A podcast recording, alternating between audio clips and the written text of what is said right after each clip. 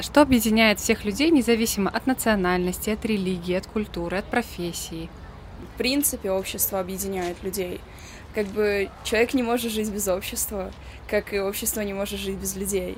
Поэтому э, человека объединяют люди, которые вокруг него, чувства.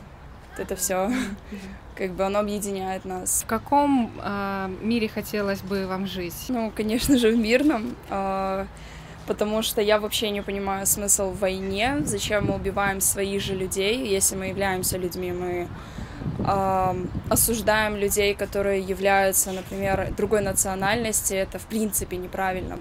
Я хотела бы, наверное, жить все-таки в мирном обществе, где не будет таких войн, не будет этих убийств, чтобы ты выходил и понимал, что я выйду, и со мной ничего не случится.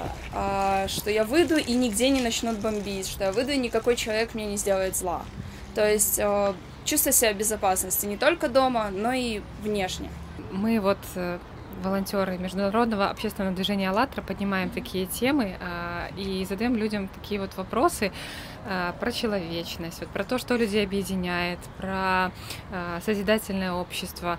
Насколько это важно на сегодняшний день поднимать такие вопросы и поддерживаете ли вы нашу инициативу?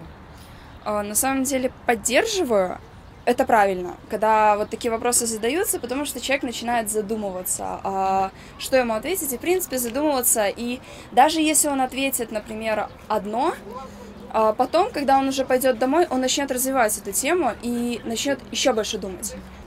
Спасибо. И может, вы что-то пожелаете нашим всем зрителям? Наверное, пожелаю всем людям найти свое счастье. Просто жить.